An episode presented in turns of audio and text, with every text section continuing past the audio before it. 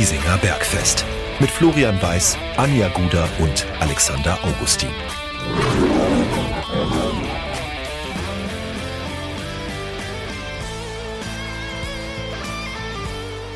Servus und herzlich willkommen. Giesinger Bergfest Folge 92 haben wir mittlerweile und es ist wahrscheinlich eine weniger freudige. Das liegt natürlich auch daran, dass die Löwen am Wochenende mal wieder verloren haben, auch unter dem neuen Trainer.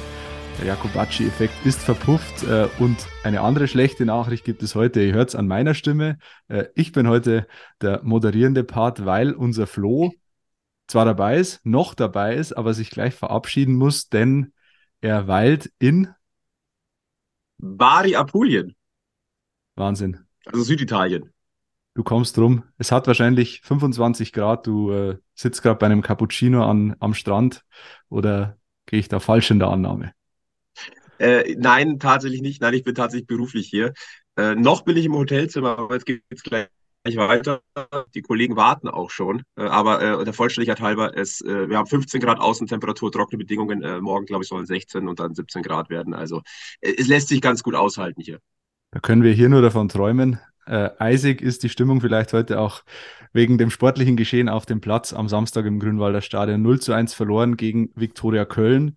Äh, und einer war im Stadion, äh, war hautnah dabei. Den haben wir uns mal wieder ans Bergfest äh, äh, Mikro geholt. Gilbert Kalb vom Löwenradio. Servus, Gilbert. Servus, schön, dass ich da sein kann.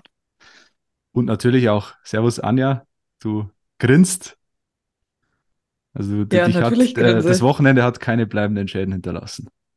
Nee, es ist das typische Löwenleben. Also entweder weint man oder man lacht einfach drüber nur noch. Du bist zu letzterem übergegangen. Galgenhumor. Ja. ja. Man kann es dir nicht verdenken. Ich glaube, uns geht es momentan allen so. Gilbert, fangen wir vielleicht bei dir mal an. Ähm, du warst im Stadion, du hast das Flo hebt den Finger, Flo will raus. Ich wollte mich nur äh, ganz freundlich verabschieden, weil ich kann, mache doch jetzt hier keinen Polnischen. Also äh, ich wünsche euch eine gute Selbsthilfegruppe. Ich würde gerne noch selbst ein bisschen äh, mitleiden, in Anführungszeichen, oder mittherapiert werden. Aber ich glaube, das kriegt ihr im Trio ganz gut hin. Und äh, ja, liebe Bergfestgemeinde, ich sage Servus und bis nächste Woche. Arrivederci. Ciao. Ciao, ciao. So, jetzt, Gilbert, können wir nochmal starten. Du warst im Stadion, hast fürs Löwenradio das Spiel begleitet. Ähm, das erste Spiel von Maurizio Jacobacci, äh, die Erwartungen waren beim einen größer, beim anderen weniger groß. Hat er deine Erwartungen erfüllt, übertroffen, untertroffen? Wie hat er auf dich gewirkt?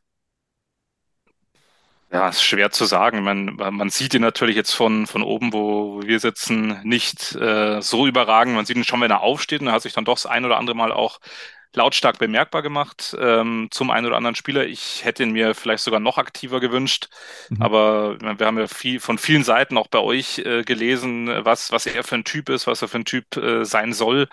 Ähm, ich denke, das hat er dann schon so erfüllt. Er ist halt nicht der, ich nenne ihn jetzt mal Werner Loran-Typ, der, der rumschreit und da äh, jedem an die Gurgel geht. Ähm, er ist dann schon ein paar Mal aus sich rausgegangen. Ähm, ich habe auch äh, privat über meine Frau, die ja aus der Schweiz ist, ähm, der Onkel hat beim FC Luzern gespielt, der kennt ihn mhm. auch und habe da auch nochmal nachgefragt und es hat sich aber alles gedeckt. Also keiner hat irgendwas anderes erzählt. Ähm, die, die Bewertung von seiner Arbeit bisher war eigentlich überall gleich oder vom Typ. Ähm, gewundert hat es mich schon ein bisschen, wie, wie, das Ganze dann vonstatten gegangen ist, auch eigentlich die ganze Woche, kann eine Woche mit der Mannschaft arbeiten. Mhm. Ja, und am Ende ist es der gleiche Käse geworden wie, wie vorher. Ja. Also sei es aufstellungstechnisch, wo man nur ein bisschen getauscht hat. Ähm, und es war jetzt für mich auch keine Handschrift erkennbar. Klar, darf man keine Wunder erwarten, aber so ein kleiner Effekt, dass, dass man zumindest ein bisschen was sieht, das äh, hatte ich mir dann schon versprochen. Hm. Und ja, wurde aber ehrlich gesagt, wie wahrscheinlich viele andere, bitter enttäuscht. Anja, Jakobacci, Handschrift, hast du sie erkannt, gesehen? Nee, ich habe sie auch nicht erkannt, aber ich bin immer gar nicht so überzeugt, ob es dann in der ersten Woche sofort so eine Handschrift gibt von mhm. einem Trainer, weil eigentlich ist ja der typische Effekt, dass sich in der Woche alle reinhauen, weil jeder will ja spielen. Also mhm. die Karten werden neu gemischt. Der Trainer hat ja eigentlich noch niemanden so richtig am Schirm normalerweise und in der Konstellation erst recht nicht. Und da wäre eigentlich jede Menge Einsatz also gefordert, wenn da ein neuer Trainer steht, egal ob im Training oder im Spiel, weil niemand will sich schlecht verkaufen, weil dann habe ich ja gar keine Chance mehr bei dem neuen. mhm. weil dann war ja mein erster Auftritt scheiße. Und also auf das hätte ich eigentlich viel mehr so ein bisschen spekuliert, weil ich weiß nicht, wie groß die Chance eines ein Trainer hat, da eine richtige Handschrift mitzugeben. Wisst ihr, was ich meine? Ja. Also, weil wir wissen ja auch nicht, er hat ja schon gesagt, dass die Mannschaft in keinem guten mentalen Zustand war.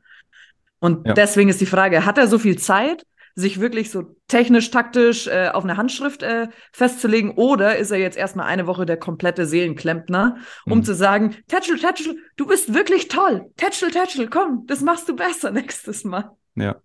Ich fand es übrigens ähm, interessant, die Magenta Sport-Interviews waren auch interessant von Jakobacci, wie er sich so gibt, wie er, wie er spricht, äh, was er für Ideen hat. Aber ich finde, das äh, interessanteste Interview hat er bei Blickpunkt Sport gegeben. Ähm, ich weiß nicht, ob ihr es gesehen habt, am, am, Sonntagabend ist es ausgestrahlt worden mit Dominik Fischer. Da hat er gesagt, ähm, er hat es nicht so deutlich gesagt, aber zwischen den Zeilen durchklingen lassen, dass ein elementarer oder der wichtigste Punkt war, zu sagen, es geht hier nicht um den einzelnen Spieler, sondern um das Team. Und das hat er ungefähr dreimal betont, was mich darauf schließen lässt, dass da tatsächlich das große Problem liegt bei den Löwen, dass es zu viele Egos gibt und kein Team.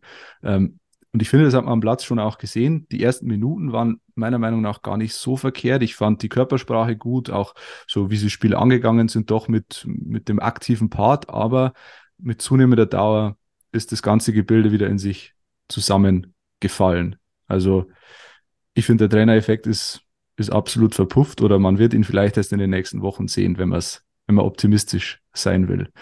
Und das führt zu einer These oder zu einer Frage, die ich mir aufgeschrieben habe. Lag es denn überhaupt am Trainer? Kann man jetzt sagen nach den mhm. letzten Wochen, naja, da, ähm, da kannst du jetzt hinstehen, hinstellen, wen du willst. Es ist die Mannschaft, die das Problem hat.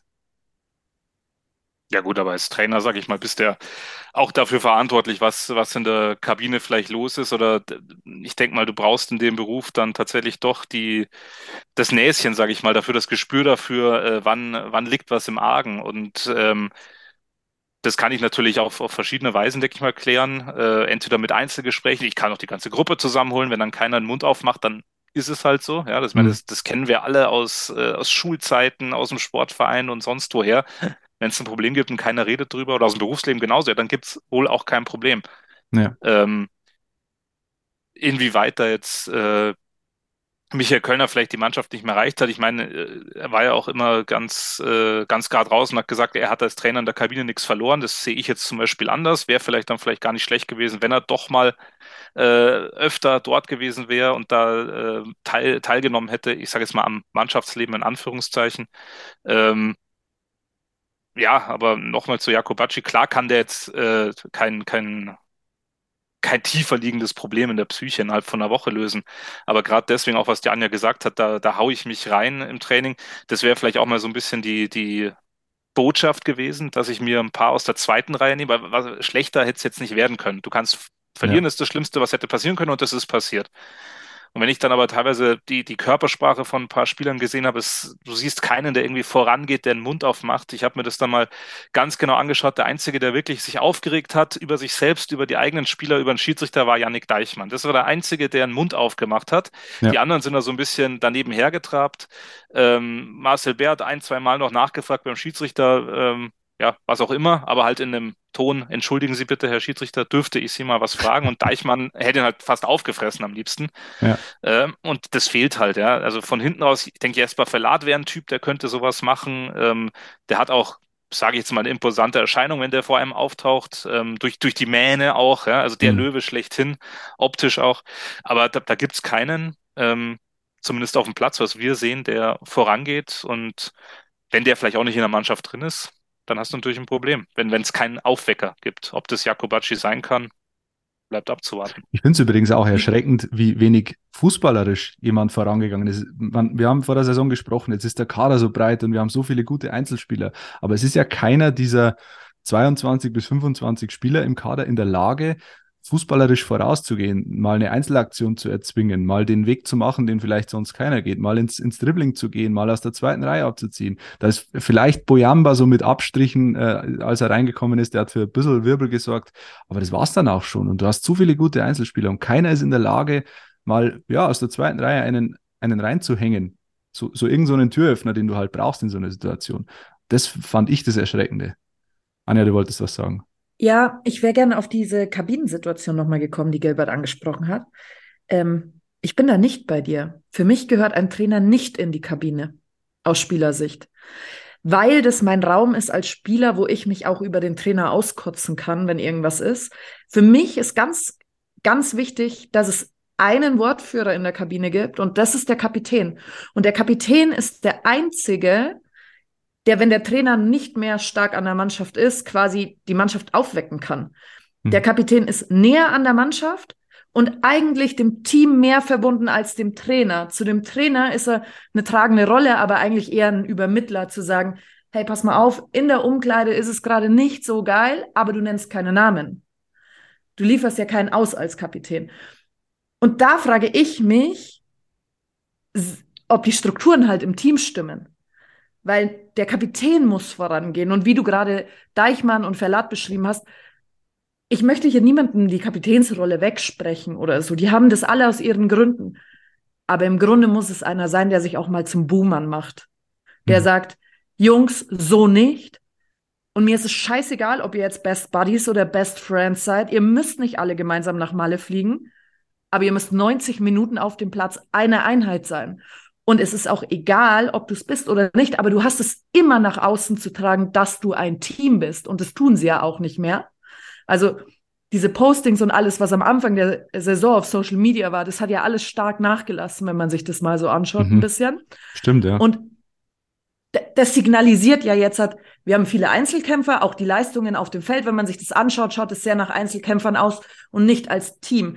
Heißt, ein Deichmann, der einen Schiri fast auffrisst, ist für mich in einer Situation die richtige Situation, weil er macht klar, bis hierhin kannst du mein Team angehen, aber nicht weiter, weil wir stehen hier und dann musst du aber deine Meinung richtig vertreten, lieber Schiri, weil sonst hau ich dir auf die Füße. Und deswegen ist für mich die Kabine eine trainerfreie Zone auch, genau um sich sowas zu entwickeln.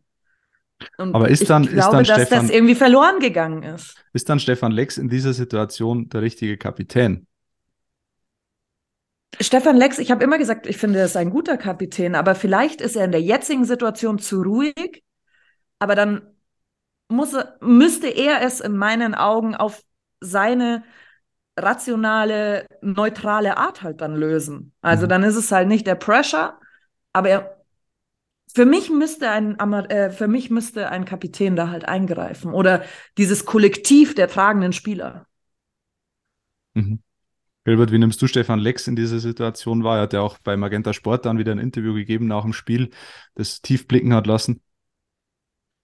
Ja gut, ich muss ehrlich sagen, das, das habe ich nicht gesehen, da äh, war ich ja noch auf der Tribüne, mhm. aber ähm, ich, ich tue mich schwer, ähm, da Stefan Lex zu beurteilen, weil ich finde, man, man kann in Stefan Lex ganz schwer reinschauen, weil er ist halt auch einer, der macht mal den Mund auf, aber vielleicht halt nicht dann, wenn es mal nötig wäre. Ja? Mhm. Ähm, klar würden wir uns jetzt alle äh, jemanden wünschen, der richtig das Maul aufmacht und da äh, jeden zusammen äh, scheißt, keift, wie auch immer. Ähm, es wird schon Grund haben, warum er der Kapitän ist, äh, ob es vielleicht unter dem neuen Trainer eine Änderung gibt. Was, was mir nur aufgefallen ist, als jetzt äh, Philipp Steinert ihn vertreten hat äh, über die letzten Partien immer mal wieder, äh, bei der Übergabe von der Binde dann. Äh, ich glaube, einmal mhm. wurde sie sogar gar nicht übergeben, da hat Steinert sie einfach behalten. Man würdigt sich gefühlt keines Blickes. Mhm. Also äh, ich weiß nicht, ob da, ich möchte da gar nichts reininterpretieren, um Gottes Willen, nicht, dass mir jetzt da wieder ein Strick draus gedreht wird. Ähm, es, es kam nur so rüber. Also Steinhardt streift das Ding vom Arm ab, gerade dass es nicht auf den Boden schmeißt, sondern hält es ihm so halb gar noch hin und Lex schaut nur kurz, wo die Binde ist, passt an Arm und fertig. Kein hm.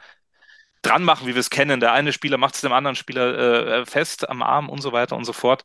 Ähm, ob da ein Bruch in der Kabine, es scheint natürlich so. Vielleicht gibt es wieder eine, vielleicht gibt eine Grüppchenbildung. Ähm, die, die jetzt von außen nicht, nicht offensichtlich ist, kann ich auch verstehen. Man ist natürlich auch mit sich selbst unzufrieden. Ja?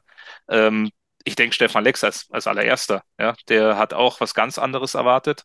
Ähm, vor allem nach, nach den ersten Spielen, nach den ersten Wochen in der Saison, als man da mit vorne weggegangen ist. Ähm, ist er, der, ich glaube, er ist noch der Richtige, ja. Äh, mhm. Aber auch, weil mir keine Alternative tatsächlich einfällt. Ja klar, jetzt nach, nach Samstag äh, vielleicht Janik Deichmann, ja, ich weiß nicht, was der für ein Standing in der Mannschaft hat, aber ich glaube, der hat auch einfach keinen Bock auf den Mist, der da gerade abgeht. Äh, der ist mit äh, Lübeck abgestiegen, ja. Hm. äh, und weiß, wie es wie eine Saison schlecht laufen kann. Ja, letztes Jahr Vierter geworden, weiß auch, ah, jetzt will ich richtig Gas geben, dann läuft es im, ich sage jetzt mal, ersten Halbjahr re relativ gut. Du bist oben mit dabei und jetzt hat er das Gleiche, was er an der Ostsee gehabt hat, hier wieder. Ja, natürlich ist er unzufrieden. Vielleicht wäre das aber auch ein Anstoß, dass er sagt, passt mal auf, Jungs, das habe ich schon mal mitgemacht mhm. und sowas will ich nicht nochmal mitmachen. Ja. Wäre vielleicht eine Option, aber sonst fällt mir keiner ein, der, der, der Lex ersetzen könnte. Hm. Die Frage ist natürlich, hat man vielleicht, ich meine, du hast es angesprochen, letztes Jahr vierter Platz, das Jahr davor auch vierter. Ähm, einzige Kriterium, was angesprochen wurde, war immer die Breite des Kaders, die gefehlt hat. Jetzt hatte man die Breite des Kaders, aber jetzt kann man umgekehrt fragen, hat man mit dieser Breite und mit diesen vielen guten Einzelspielern das Mannschaftsgefüge kaputt gemacht in der Kaderplanung? Schwierig zu sagen, weil es ja am Anfang auch gar nicht so gewirkt hat. Also dummerweise, also klar, es lief ja nicht so ganz rund. Wir hatten ja auch die Befürchtung, dass dieses Anpreisen äh, von Rafa Holzhauser jetzt nicht vielleicht das Positivste auf die Mannschaft ist, weil man sich dann so denkt, okay, jetzt brauchen wir irgendwie so einen Heilsbringer, sonst können wir anderen Hanseln das einfach nicht wuppen. Hm. Weiß nicht, was das jetzt halt mit so einer Mannschaft gemacht hat. Ähm, kann natürlich für viele Bankspieler schon mal ein ganz, ganz schlechter Impuls sein, muss es aber nicht. Man kann auch über sich selber hinauswachsen und sagen, ey, da kommt ein Top-Techniker, von dem schaue ich mir halt was ab, aber ob er beißen kann und kämpfen kann, weiß ich nicht. Das kann ich mhm. vielleicht besser. Ähm, das müsste man halt immer, also dafür sind wir ja auch alle nicht Spieler in diesem Team, also es ist sehr schwer zu beurteilen. ähm, deswegen glaube ich jetzt eigentlich nicht, dass diese Breite das kaputt gemacht hat, weil die Breite hat dir ja eigentlich auch viel gebracht. Also wenn wir uns hm. überlegen, hm. wie Finn Lakenmacher eingestiegen ist, also ja. und in die Rolle von Marcel Bär geschlüpft ist, das ist ja alles aufgegangen. Das muss man ja schon sehr positiv bewerten und ohne die Breite wäre das ja gar nicht, hätte das nicht funktioniert. Hm. Trotzdem ähm, ist die Realität knallhart. Der Aufstiegszug ist abgefahren. Ich glaube, da, da sind wir uns alle einig. Äh, Gerade in dieser Form brauchen wir über dieses Thema nicht sprechen. Ähm, und im Gegenzug werden die Stimmen lauter, die sagen, naja, äh, jetzt müssen wir uns nach unten orientieren und wir müssen schauen, dass wir irgendwie noch zehn Punkte holen, um, ne, um die Klasse zu halten. Seht ihr das auch so schwarz, wie es manche im Stadion gesehen haben? Die Stimmung war ja dann doch am Ende ja, sehr negativ, sehr aufgeheizt. Ja, ich glaube, das muss man, da muss man, muss man unterscheiden. Äh, einerseits natürlich aufgeheizt, weil äh, und das sage ich jetzt mal frei raus, weil es der gleiche Scheißdreck ist, den wir seit Wochen sehen. Ja, also es war ja nichts erkennbar. Klar, wie du gesagt hast, Boyamba, der mir dann richtig gut gefallen hat, der auch gezeigt hat, er will. Ja, der hat schon versucht, der hat sich die Bälle geholt, der hat geschaut, wo kann ich was machen. Ähm, wenn wir dann aber auf die Tabelle schauen, mein, wir stehen immer noch auf dem achten Platz. Wenn du dir die letzten Wochen und Monate anschaust, wie viele Punkte wir geholt haben, wir könnten auch viel weiter unten stehen, wenn die anderen gepunktet hätten, ja. Also das, das Polster, das wir vorher hatten, hat sich bis jetzt schon ausgezahlt und da sind halt dann doch noch genügend Mannschaften unter uns, die in der Tabelle, die, ähm, die, ich sage jetzt einfach mal schlechter sind, auch wenn wir jetzt in den letzten Spielen, ich glaube, Rückrundentabelle eh letzter, aber mhm. die, die wir dann vielleicht auch nochmal schlagen können, die dann vielleicht mal für uns als, als Aufbaugegner auch äh, fungieren. Ja. Ähm, also mit dem Abstieg werden, werden wir ja nichts zu tun haben. Könnt ihr mhm. euch anstreichen und mir dann im Mai um die Ohren hauen. ähm, nein, mit dem Abstieg werden wir nichts zu tun haben, nach oben auch nicht. Ähm, wir können uns darauf einstellen, dass wir nächstes Jahr dann mal kein DFB-Pokal spielen und also nächste Saison. Und die Pfiffe, mein, wie gesagt, das war halt der gleiche Mist wie die letzten Wochen und da kann ich jeden verstehen, der pfeift, der ausbuht. Ich habe es ja auch auf der Haupttribüne mitbekommen, als dann der ein oder andere Spieler dann reingegangen ist. Ähm, mhm. Die Botschaft war die gleiche, ja vielleicht anders äh, in den Worten, aber sie haben schon mitbekommen und das wissen die auch, das kriegen die ja seit ein paar Wochen mit, ja, wie, wie die Reaktion ist. Ist aber, natürlich ein schmaler gesagt, Grad. Abstieg. Ja. Diese Reaktionen von der Tribüne sind natürlich ein schmaler Grad. Einerseits absolut verständlich emotional, aber ob du eine durch und durch verunsicherte Mannschaft damit ähm, aufbaust oder ihr, ihr einen Kick gibst, äh, würde ich jetzt auch mal in Frage stellen. Anja, wie, wie, wie hast du die, die Stimmung am Fernseher wahrgenommen, vom, äh, was da aus dem Grünwalder Stadion gekommen ist? Ich fand es jetzt nicht so wild und ich finde es aber auch sehr verständlich, dass wenn du jedes Spiel da hinkommst, immer anfeuerst, also sie geben ja auch immer ihr Bestes in der Kurve und jeder Fan, der kommt. Und dass dann so wenig bei um die äh, Ecke kommt, also mit wahrscheinlich mehr Feuer oder so, verzeihen sie es dir ja. Das haben wir ja schon mal gesagt. Wenn der Kampf stimmt und du ein dummes Tor kassierst oder so, dann ist der Löwenfan der Letzte, der dir da eine Schlinge um den Hals legt. Hm. Also da muss wirklich viel immer passieren, dass bei uns die Leute sagen, bis hierhin und so nicht weiter, so die Fanszene. Und deswegen, ich kann schon verstehen. Und was ist menschlich? Hast du da noch den Nerv zuzujubeln? Also zweifelst du ja dann selber an dir, gell? Ja, natürlich. Gell? Zweifelst ja. ja selber dann an dir. Hey, toll gemacht. Nee. Also, und sie müssen ja auch ihren Unmut mal ausdrücken, weil wenn du die Fans verlierst, dann ist halt die Scheiße richtig am Dampfen, auf gut Deutsch gesagt. Und das stimmt. Vielleicht, vielleicht ist es sogar viel schlimmer, von den Fans ausgebucht zu werden und viel mehr Alarmsignal in den Köpfen als irgendwas anderes. Kann natürlich auch sein. Ja. Fakt ist, die Stimmung ist unterirdisch im Löwenumfeld. Ähm, wir haben auch die Frage der Woche in diese Richtung hin ausgerichtet. Wir haben es ja gerade jetzt schon diskutiert. Muss der Löwe nach unten schauen in der Tabelle? Fakt ist, 35 Punkte werden nicht reichen, um die Klasse zu halten. Du wirst also noch ein paar Punkte holen müssen, hast aber auch noch genug Spiele dafür. Aber ähm, wenn man so die, die Grundstimmung anschaut unserer Hörer, ähm, die uns wieder zahlreich geschrieben haben, ähm, ich würde sagen, 70, 80 Prozent sagen wirklich, ähm, es wird auf jeden Fall, äh, werden keine angenehmen Wochen, ähm, weil du einfach ja, noch nicht genug Punkte geholt hast. Und momentan fehlt vielen der Glaube, dass da noch einige dazukommen werden, ähm, weil einfach auch die Mentalität nicht erkennbar ist. Zum Beispiel Sele da Silva Santos Junior heißt er bei Instagram, hat äh, geschrieben, ich befürchte ja, leider ist kein großes Aufbäumen erkennbar. Die jetzt erst recht Mentalität, die fehlt einfach. Ähm, es gilt jetzt Abst äh, Punkte gegen den Abstieg zu holen, schreibt Florian Ilchmann. Ähm, langsam aber sicher muss man wirklich nach unten schauen, schreibt Miguel Esteves Carboneras.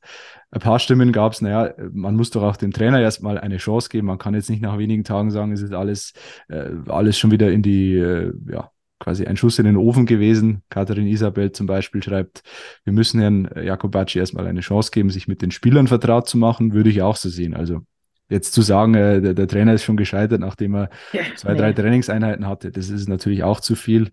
Aber den Beweis, dass er wirklich die, die Kehrtwende schaffen kann, muss er noch erbringen. Wenn wir gerade beim Thema Abstieg sind, das ist eine unfassbar schlechte Überleitung, eigentlich völlig unangebracht. Aber ähm, der Anlass für diese Überleitung ist ein freudiger zunächst mal und ist überhaupt eine Freude, ist ein freudiger. Wir feiern Geburtstag. Giesinger Bergfest wird zwei Jahre alt. Ähm, es ist Wahnsinn, wie die Zeit vergangen ist. Wir haben äh, ja doch schon den Löwen in all seinen Facetten, glaube ich, kennengelernt in diesen zwei Jahren. Viele Hochs erlebt, aber jetzt auch äh, Tiefs wie momentan.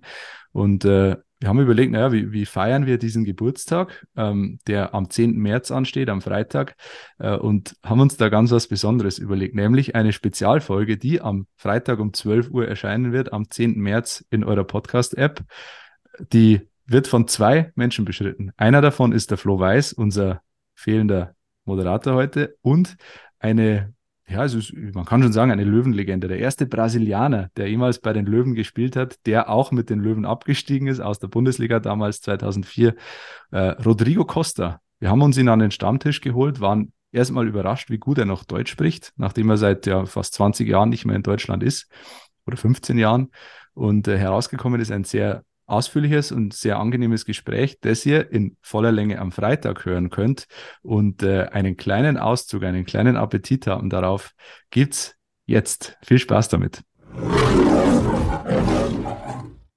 So, willkommen zu Teil 2 vom Giesinger Bergfest, Folge Nummer 92. Und ich muss sagen, ich freue mich wirklich sehr, dass wir jetzt äh, in diesem kleinen Abschnitt dieses Bergfestes, dieses Stammtisches, ja einen, einen Gast haben, der, ja, der ist eine Löwenlegende. Und man sieht es ja bei dir im Hintergrund, wenn ihr auf YouTube guckt, dann seht ihr das, ja. Im Hintergrund ist ein Löwe und ich glaube, genau. auf dem Arm ist auch noch ein Löwe. Ist und, immer noch äh, da. Genau. Ist immer noch da und äh, deswegen noch. herzlich willkommen und cool, dass es klappt mit diesem Gespräch, Rodrigo Costa. Thank you, Florian. Thank you für deine Worte. Für mich ist eine Ehre auch. Und so, ich bin immer noch eine echt Fan von Löwen, immer noch. Ich drücke die Daumen, ich beobachte das Spiel und ich immer noch eine echte Löwe. Weißt du, damals, ja. ich habe echt in München gelebt und diesen Löwes-Gefühl gelebt. Das ist das Wichtige.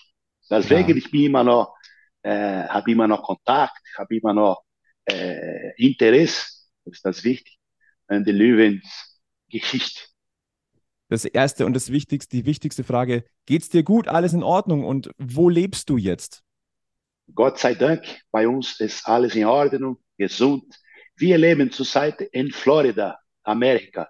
Äh, ich bin mit meiner Familie hierher gekommen, letztes Jahr. Seit, seit acht Monaten sind wir da. Und ist das Leben hier ein Traum auch. Weißt du? Ist nicht so äh, Unterschiede aus Brasilien. Das Wetter, meinte ich. Äh, mhm. Äh, natürlich, hier ein Leben ist, äh, ist nicht so einfach, aber ist ein Traumsleben hier für meine Kinder. Ich habe eine, eine Junge mit 16 Jahren alt und eine Mädchen mit 12 Jahren. Und meine Frau ist in, in Amerika geboren. Deswegen für uns ist einfach hierher zu leben. Mhm. Ähm, welchen Beruf hast du denn eigentlich ergriffen äh, nach der Profikarriere? Also bist du auch beruflich in die USA gegangen? Äh, noch nicht, aber in Brasilien war ich Spielerberater damals, äh, habe in Rio de Janeiro acht Jahre nach meiner Karriere beendet, in Rio de Janeiro äh, gelebt. Äh, und dort habe ich mein Büro als, als Sportberater äh, und hab, danach habe ich drei Jahre oder vier Jahre in São Paulo, in der Nähe von São Paulo, wo ich geboren bin, äh, gearbeitet als Sportsekretär, Sportdirektor von, der, von, von meiner Stadt, weißt du. Ich habe alles Sportes organisiert, äh, Turnier, äh, in fast in gleiche Richtung als Fußball, aber sonst alle Sporte zusammen. Jetzt ist deine Zeit bei 16. Ja.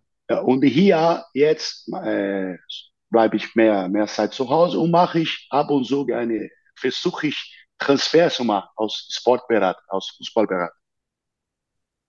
Deine Zeit bei 1860 ist ja schon ein bisschen her. Das war von 2002 bis 2006.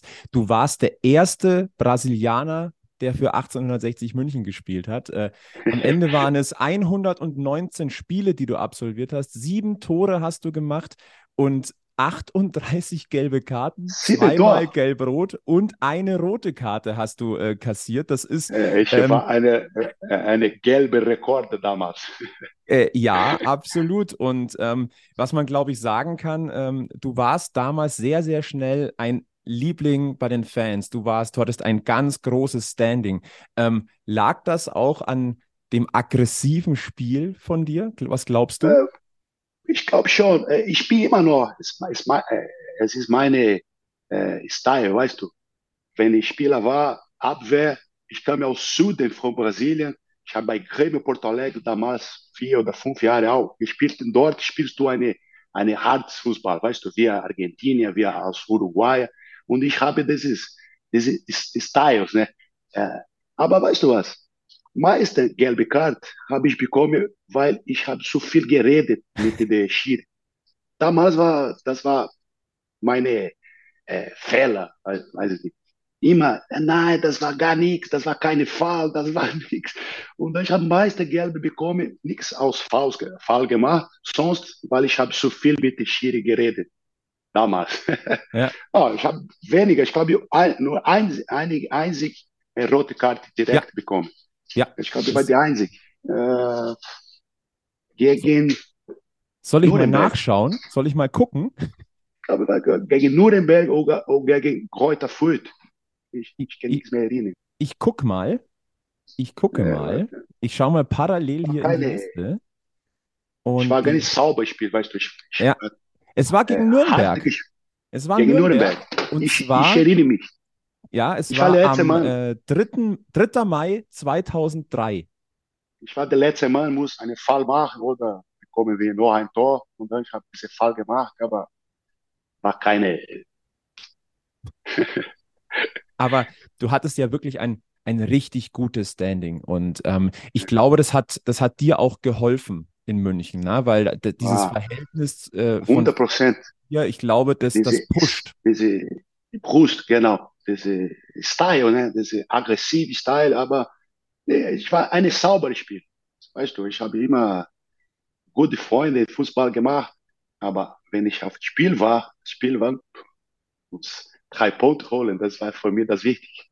Kam, kam dir dieses deutsche Fußballstil, dieses kampfbetonte Spiel. War das für dich ein Vorteil, dich besser und schneller auch bei 60 einzuleben? Ich glaube schon, äh, wie ich früher gesagt habe. Äh, ich habe bei Grêmio Porto Alegre äh, vier Jahre gespielt. Und dort spielst du eine aggressive Spiel. Weißt du, ist eine Verein aus Süden von Brasil. Und dort musst du, besonders wenn du Abwehr bist, musst du aggressiv, äh, leal, ganz sauber, aber und diese Style, ich habe nach Deutschland gebracht und auch mit meiner Meinung, weißt du, äh, mein Kopf war immer eine konzentriert zu spielen. Ähm, ich muss meine Aufgabe machen, saubere Aufgabe, aber ich muss andere spielen, wenn ich auf Platz war, orientieren, weißt du, mit meiner, mit meiner Position.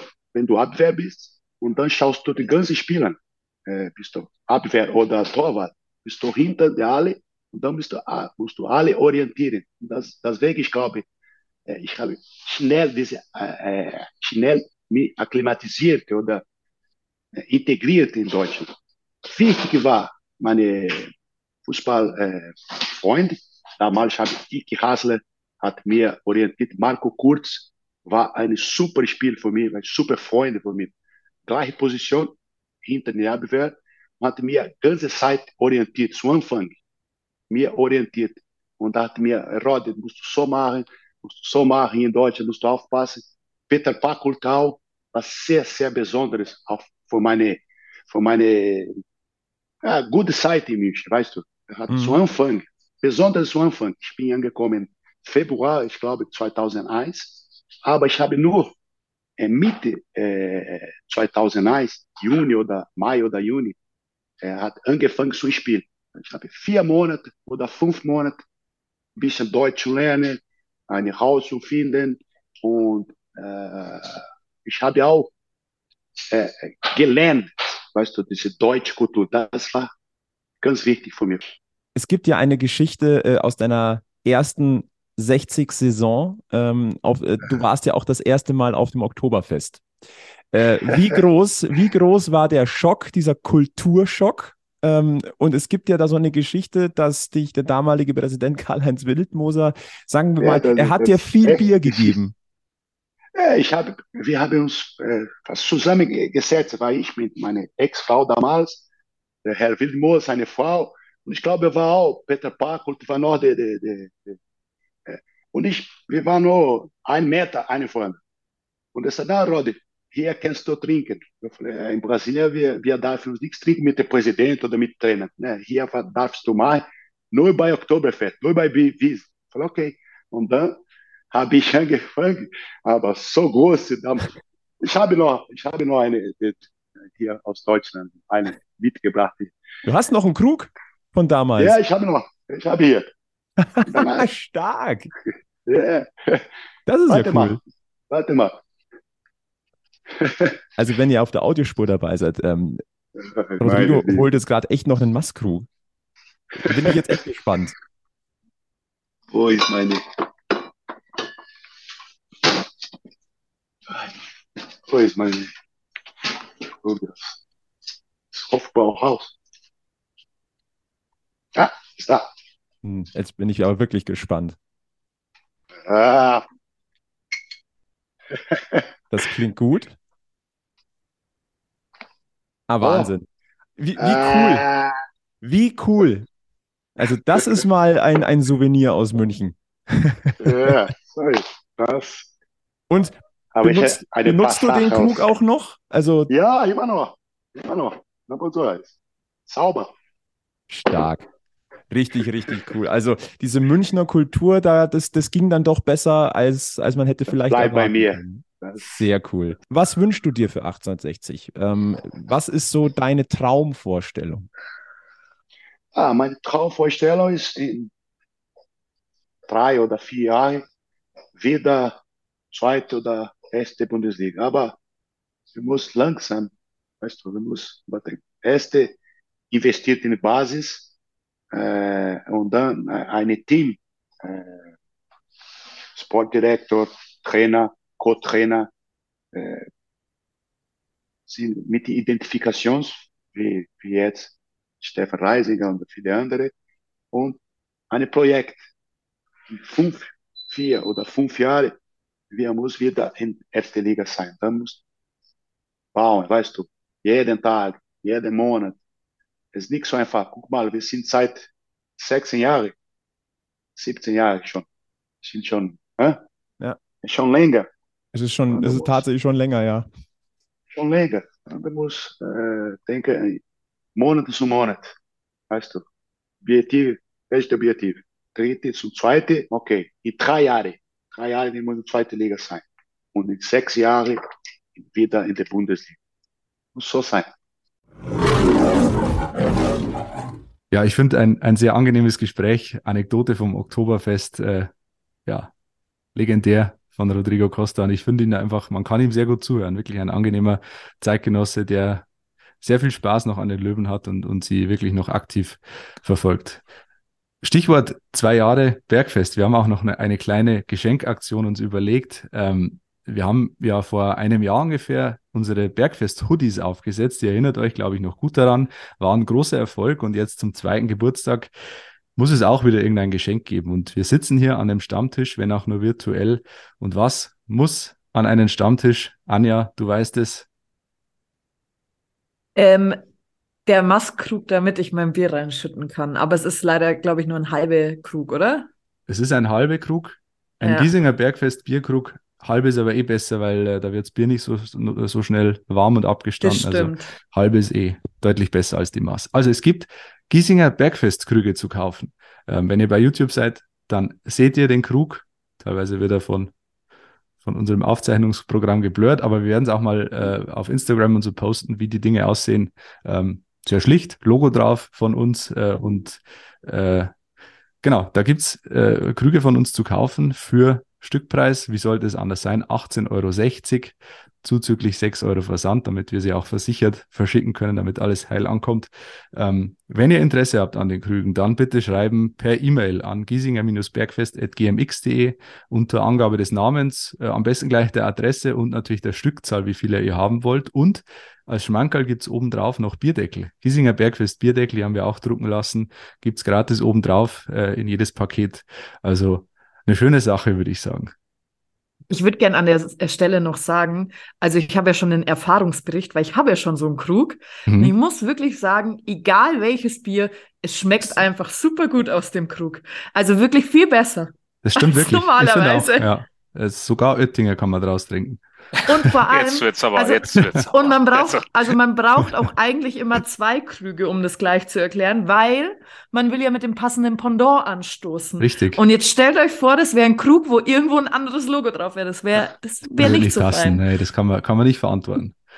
Also, wie gesagt, wenn ihr Interesse habt, einfach schreiben giesinger-bergfest.gmx.de. Wir sammeln Bestellungen und dann ähm, gibt's alle weiteren Informationen in den nächsten Tagen.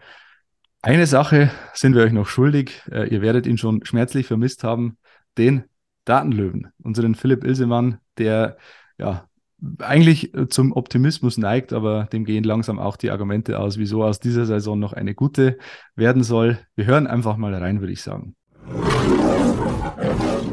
Servus, hier ist der Datenlöwe. Ich war am Samstag zum ersten Mal in diesem Jahr wieder auf Giesings Höhen und eigentlich optimistisch. Tolles Wetter, gute Stimmung, neuer Trainer. Naja, der Rest ist bekannt. Maurizio Jacobacci fiel jetzt zum dritten Mal in Folge bei seinem neuen Club ein Auftaktspiel bei insgesamt 0 zu 6 Toren. Die Löwen haben nur eins der letzten zwölf Spiele gewonnen, bleiben zum dritten Mal in Folge torlos und haben in der Rückrunde nur zwei Zähler geholt, keiner weniger.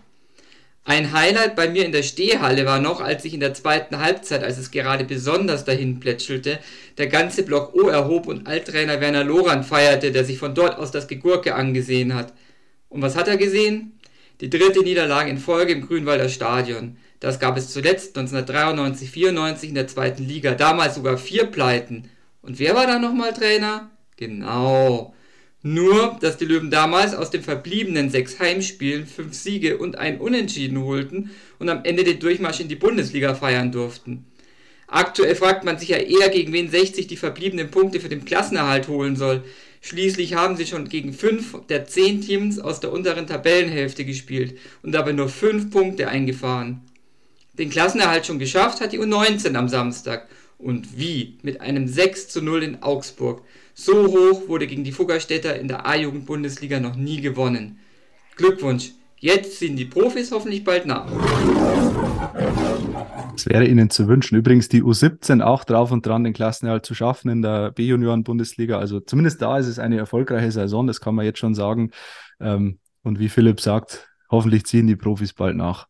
Äh, wenn wir aufs äh, Programm schauen, der nächsten Tage, es sind ja gleich äh, zwei Spiele bis zur nächsten Bergfestfolge, bis zur regulären Bergfestfolge. Am Freitag gibt es ja die Geburtstagsfolge. Samstag 14 Uhr in Duisburg beim MSV. Ähm, die ja, haben aus dem grauen Mittelfeld der Liga aufgeschlossen zu den Löwen. Äh, wird, wird ein interessantes Spiel. Und dann Dienstag 19 Uhr englische Woche gegen die SV Elversberg. Das war vor ein paar Monaten noch ein absolutes Spitzenspiel. Jetzt äh, muss man hoffen, dass man nicht abgeschossen wird. Würdet ihr das unterschreiben? Ja, ich, ich kann dir schon jetzt sagen, wie das läuft. Du gehst am Samstag in Duisburg unter, gewinnst dann auf irgendwelche magische Weise 3 zu 1 gegen Elversberg und dann verlierst du die nächsten drei. Also das ist halt so der Klassiker und wundern wird's am Ende keinen. Ja. Nein, also ich hoffe mal, dass wir gegen Duisburg mindestens unentschieden spielen. Ich hätte natürlich auch nichts gegen einen Auswärtssieg. Einzig der Glaube fehlt mir momentan. Ähm, aber 0 zu 0 würde ich jetzt schon nehmen. Ähm, Hauptsache es passiert hinten nichts. Äh, und Elversberg, da ist dann wirklich Arschbacken zusammenkneifen und durch und irgendwie schauen, dass da die 90 Minuten schnell rumgehen, weil wir haben gesehen, was im Hinspiel passiert ist und ja. äh, wir haben die ganze Saison gesehen, was, was Elversberg macht. Also von ja. daher kann das halt bitterböse ausgehen. Die sind mittlerweile meilenweit enteilt. Ich glaube, äh, zu, zum Zeitpunkt des Hinspiels, ich weiß gar nicht, war, waren es da punktgleich oder ich glaube ein Punkt Unterschied. Das war auf jeden Fall relativ eng. Mittlerweile hat Elversberg 22 Punkte Vorsprung auf die Löwen. Also das sagt, glaube ich, alles über diesen Saisonverlauf aus. Ähm, wir hoffen unser, wir hoffen das Beste. Hilft eh nicht. Hoffnung stirbt zuletzt. Übrigens, äh, zwei Trainerentlassungen gab es noch in der dritten Liga. Einen habe ich schon prophezeit vor ein paar Wochen, Stefan Krämer. Habe ich schon gesagt, der klingt es klingt immer nach Rauswurf, wenn ich den Namen Stefan Krämer höre. Jetzt ist es passiert beim SV Meppen und Dario Fossi beim VfB Oldenburg ist auch raus. Ähm, genau, das Trainerkarussell in der dritten Liga dreht sich weiter. Es gibt, glaube ich, mittlerweile fast keinen Verein mehr, der nicht den Trainer gewechselt hat, außer Elversberg vielleicht. Ähm, ja, wir sind, die Löwen sind nicht die einzigen. Das ist schon brutal, wenn dann wirklich alle bis auf Elversberg am Ende der Saison den Trainer gewechselt haben. Ja. Es spricht nicht für diese Liga. Das stimmt allerdings, ja, absolut. Also wer dann nochmal einen Drittliga-Vertrag, einen Vertrag bei einem Drittligisten als Trainer unterschreibt, da weiß ich dann auch nicht mehr. Das stimmt, ja. Und nicht überall funktioniert ein Trainerwechsel. Man braucht auch nur noch Ingolstadt schauen, da hat es jetzt auch nicht unbedingt perfekt funktioniert, dieses, dieser Plan. Habt ihr noch was, was wir ansprechen müssen in Folge 92? Wir gehen aufs Ende zu. Die letzten Folgen waren überlang, deswegen machen wir uns heute, machen wir es heute ein bisschen kürzer. Gilbert, du seufzt, irgendwas hast du. Ja, ich, ich hätte noch äh, stundenlang jetzt weiter über einzelne Spieler sprechen können, weil am Samstag war es einfach so ein Trauerspiel und wenn du dann 90 Minuten lang das auch noch, ich war ja alleine mitkommentieren musst und ich sag mal, nach dem Tor war es eigentlich nur noch Galgenhumor und ich habe dann auch noch mhm. Nachrichten bekommen, dass das äh, dann schon Unterhaltungswert hatte, was da äh, übertragen worden ist, ja. weil man hat halt zu jeder Aktion dann noch einen flotten Spruch auf den Lippen. Ähm, ja, ich hoffe, es geht nicht so weiter, weil es wirklich, es ist schwere Kost und es, ja, es tut auch wirklich weh, wenn du dann auch was dazu sagen musst, ja. Weil du musst mhm. ja was sagen, es ist ja Radio, es sieht ja keiner, was du da. Logischerweise, absolut. Dienstag äh, gibt es wieder Löwenradio, 19 Uhr gegen Elversberg. Genau. Ja. Samstag leider nicht gegen Duisburg, da mhm. sind wir verhindert, aber am ähm, Dienstag gegen Elversberg definitiv wieder aus dem Stadion, ja. Und hoffentlich ohne Galgenhumor dann. Mal schauen. Ich, ja, ich, ich ja. drücke mir selbst die Daumen, dass es ja. so wird. Ja. Anja, hast du noch was, was du ansprechen willst, was dir auf der Seele liegt? Nichts. Du schüttelst den Kopf. Dann machen wir, nee. würde ich sagen, dann machen wir einfach den Deckel drauf auf die Folge. Hoffen auf Besserung, hoffen auf den verspätet eintretenden Jakobacci-Effekt dann in Duisburg. Und äh, ja, wir können nur dazu raten, behaltet den Kopf irgendwie oben. Es wird, es wird irgendwie alles gut würde ich sagen. Und wenn wir Löwen 1 gelernt haben, dann, dass es nach einer Delle auch wieder bergauf gehen kann. Wenn es auch manchmal ein bisschen dauert. In diesem Sinne, ähm, eine schöne Restwoche. Feiert uns, äh, feiert uns und feiert mit uns den Geburtstag mit unserer Spezialfolge am Freitag. Äh, überlegt euch, ob ihr vielleicht einen Bergfest-Krug wollt und äh, wir freuen uns über Rückmeldungen bei Facebook, bei Twitter, bei Instagram, per Mail. Ähm, über Bewertungen in eurer Podcast-App. Fünf Sterne würden uns sehr freuen. Und äh, ja, dann hören wir uns spätestens nächste Woche wieder oder schon am Freitag, wenn ihr wollt. Bis dahin alles Gute und nicht vergessen, löwenslang weiß-blau bleiben. Bis dann, macht es gut. Ciao.